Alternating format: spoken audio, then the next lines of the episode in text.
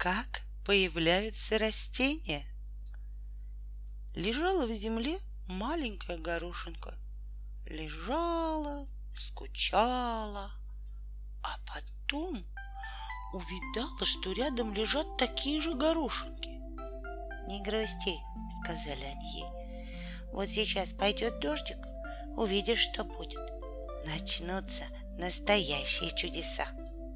«Ой, как интересно!» — воскликнула горошинка и стала ждать. И дождик действительно пошел.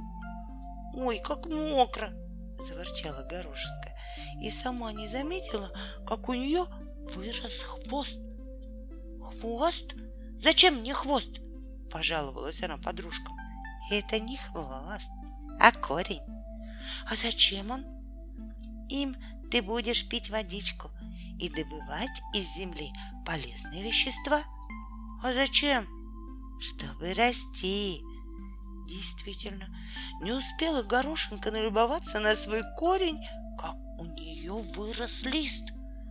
Он становился все больше и, наконец, вместе с горошинкой выглянул из-под земли. «Как здесь красиво!» Горошинка гляделась вокруг, и все ей понравилось. «Расправь свои листики и поверни их к солнышку», — посоветовали ей другие растения. «Чтобы согреться?»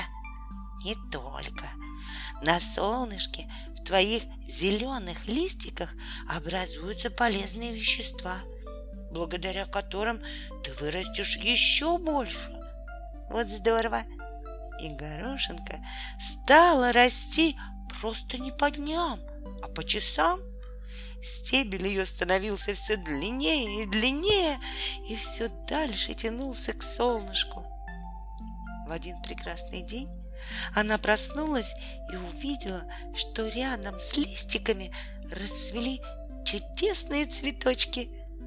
«Какая я красивая!» — обрадовалась она. «Только не думай, что эти цветочки навсегда», — сказали ей подружки. «Скоро они завянут». «Как жалко!» — вздохнула Горошинка. «Но зато на их месте вырастут стручки. А в них, что в них? Будут сидеть такие же горошинки, наши детки. Как здорово! Обрадовалась бывшая горошинка. Теперь-то она была довольна своей судьбой.